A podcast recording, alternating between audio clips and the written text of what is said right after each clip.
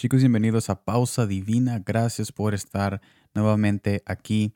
Si ustedes se perdieron la miniserie la semana pasada o quizás no, no vieron el mensaje del jueves pasado, yo les digo de que eh, la semana pasada tuve una inconveniencia de subir la transmisión el miércoles pasado por debido a la que compañía estaba teniendo unos problemas técnicos. Sin embargo, estoy nuevamente en este día subiendo este video normalmente porque ellos la semana pasada arreglaron ese problema. Así que yo me disculpo aquí diciéndoles de porque no, o sea, disculpo porque no subí la transmisión el miércoles pasado, pero vamos a seguir adelante y este es el primer lanzamiento en este lunes, en esta nueva semana y, y terminaremos este mes con un pie derecho y terminaremos en el calor de nuestro Padre Celestial. Y gracias por todos aquellos que son fieles a esta transmisión y que escuchan estas transmisiones siempre. Y espero de que la presencia de Jesús en este momento esté dándoles ese, cora ese calor que ese corazón tanto necesita, de ese calor de ese Padre y ese abrazo de ese Padre que nos ama y que nos cuida. Y en este día estaremos viendo Primera de Tesalonicenses capítulo 5 versículo 18 que me dice de esta manera. Dad gracias en todo porque esta es la voluntad de Dios para con vosotros en Cristo Jesús. Cuando Jesús dijo esto me di cuenta de algo muy importante. En realidad el problema no es los días lluviosos, no son los días largos de la semana.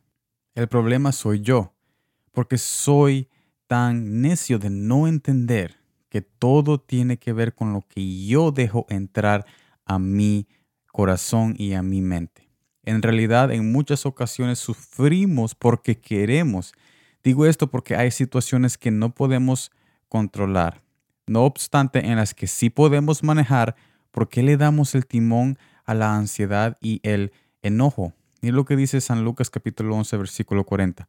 Necios, el que hizo lo de afuera, ¿no hizo también lo de adentro? Jesús nos creó por dentro y fuera. Sin embargo, nos dejó la decisión en nosotros en cómo nos administramos. La pregunta es, ¿qué pasaría si dejáramos que el mismo Creador también nos administrara? O sea, en otras palabras, Jesús nos creó, Jesús nos dio el libre albedrío, pero ¿qué pasaría si nosotros rendimos nuestro libre albedrío en su amor eterno, en sus promesas, en su palabra, en la oración, en la búsqueda de su presencia? ¿Qué pasaría?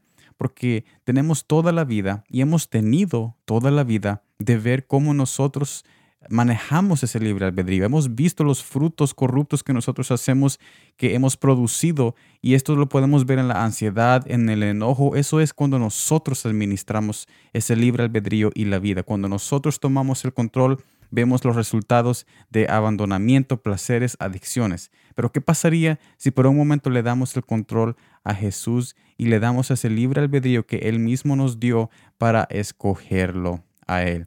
Y curiosamente, yo escribí este mensaje la semana pasada y la semana pasada yo lo escribí en un día muy soleado, muy bello. Pero aquí estoy viendo que dice que en realidad el problema no es los días lluviosos y casualmente, bueno, no casualmente, pero ahora vemos que es un día lluvioso en este día lunes y me doy cuenta que en realidad Jesús siempre tiene detalles con nosotros cuando nosotros nos dejamos ir con Él. Y el mensaje no solamente son para ustedes, sino que es para mí también en este día lluvioso, porque me tocó un día largo de lluvia en este día, pero ya Jesús había preparado un mensaje para mí, usándome a mí mismo la semana pasada, y cuando yo estaba escribiendo eh, este mensaje yo no estaba pensando en el día de hoy que iba a ser lluvioso, pero ahora me doy cuenta de que Jesús preparó este mensaje para mí y para ustedes para decirles que no son los días lluviosos el problema, no son los días largos el problema, el problema soy yo, el problema somos nosotros en cómo estamos usando nuestro libre albedrío y cómo estamos alejando a nuestro Padre que Él quiere tomar el control y está tan ansioso de tomar el control porque Él no quiere que nos perdamos y Él no nos gusta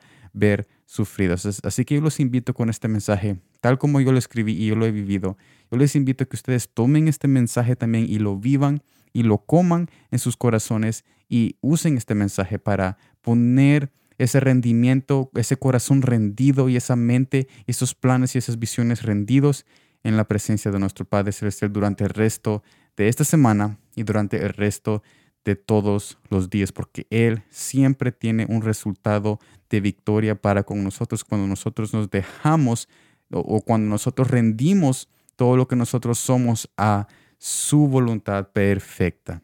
Gracias por estar en esta transmisión, en esta transmisión de Pausa Divina. Nos vemos en la próxima y espero de que todos en este día estén con sus familias bendecidas, calorosas en sus casas, con la presencia de Jesús en cada rincón de sus corazones y en cada rincón de sus casas. Nos vemos en la próxima y como siempre, gracias por el tiempo.